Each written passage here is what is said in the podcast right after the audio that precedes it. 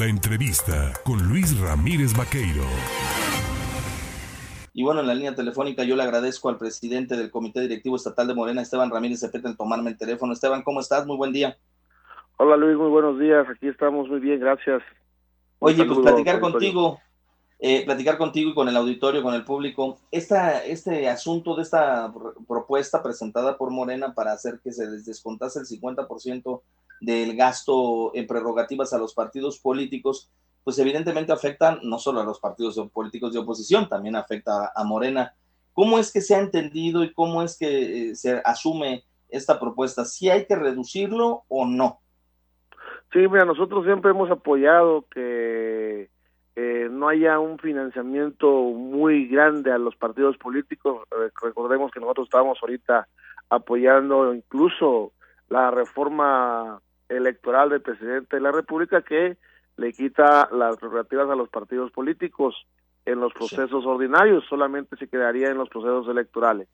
Lo que un servidor comentó es que el entendido y la pregunta que acabas de tú mencionar ahí es de que eh, pues eh, la propuesta que nosotros metimos y que lo que se va a aplicar aquí en el estado de Veracruz pues ya es la reducción que nosotros habíamos pedido, pero vamos a seguir nosotros apoyando que el financiamiento público a los partidos políticos pues sea cada vez menos, ¿no? Entonces la propia reforma democrática, reforma electoral del presidente, pues implica eso y nosotros vamos a seguir respaldando, incluso precisamente vamos a empezar unas eh, eh, reuniones, asambleas informativas con respecto a esta, a esta reforma democrática y también a la reforma de seguridad nacional se devolvieron los, las prerrogativas que ustedes habían señalado iban a entregar para comprar medicamentos y apoyar a las personas en el momento de, esta pandemia?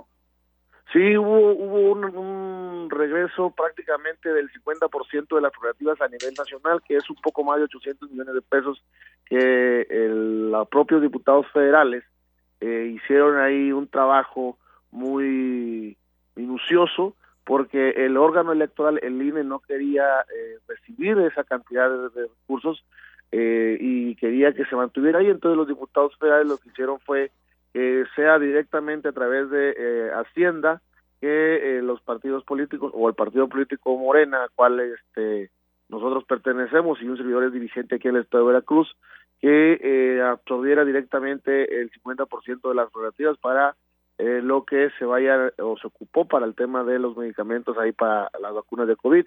Y aquí en Veracruz, pues eh, como nuestra procesos administrativos los lleva directamente el Comité Ejecutivo Nacional, lo que hace es absorber prácticamente ese recurso a nivel nacional para que no para que se lleven las tareas que el Comité Ejecutivo Nacional pues vaya eh, revisando y viendo y, y resolviendo, ¿no? Entonces, ahorita ya eh, con esta resolución del tribunal, pues aquí en Veracruz, eh, a partir, creo que a partir del mes de octubre, ya van a empezar a, descontar el 50% no solamente a Morena, sino a todos los partidos políticos. Y sí hemos hemos cumplido con este esquema que presentó Mario Delgado, el presidente nacional de Morena, y pues nosotros seguimos eh, trabajando para que se vaya cumpliendo con la austeridad republicana que, este, que está implementando el presidente de la República a nivel nacional y aquí en el estado de Veracruz el ingeniero Cuitlao García Jiménez. Hace unos días, eh, Esteban, el ex candidato a gobierno de Veracruz, ex senador, ex diputado eh, federal y local, Héctor Yunes Landa, presentó al Palacio de Gobierno una iniciativa para un, pues para un acuerdo. Dice él que es urgente un acuerdo entre el gobierno y la sociedad civil. ¿Qué opinión te merece esto?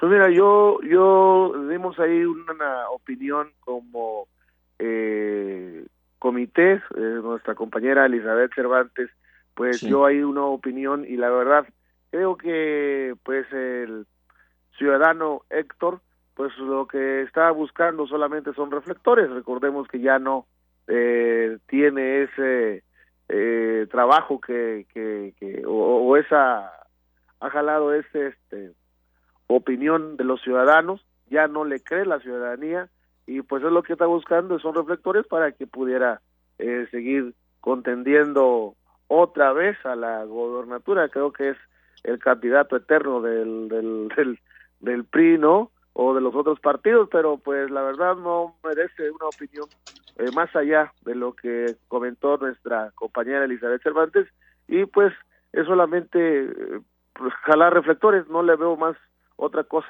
no no no le veo un fin positivo a lo que él está planteando. Va bien el gobierno de Veracruz, eso de déjense ayudar es simplemente pues más mediático y demagógico. Sí, no, el gobierno de Veracruz afortunadamente eh, va muy bien, nosotros seguimos apoyando al gobernador Cuitlao García Jiménez y vamos a seguir informando a la ciudadanía de los logros de la cuarta transformación aquí en el estado y pues efectivamente como tú lo dices es más mediático y demagógico lo que están planteando porque pues aquí el acercamiento con la ciudadanía eh, se ve reflejada y no ha habido un gobierno más cercano para la gente que el gobierno de la cuarta transformación. Pues Esteban Ramírez Cepeta, dirigente estatal de Morena, yo te agradezco como siempre que me tomes el teléfono, el que platiques con el auditorio en el estado y que por supuesto sigamos en contacto. Te mando un abrazo. Gracias Luis, un abrazo, hasta luego. Hasta luego, buen día.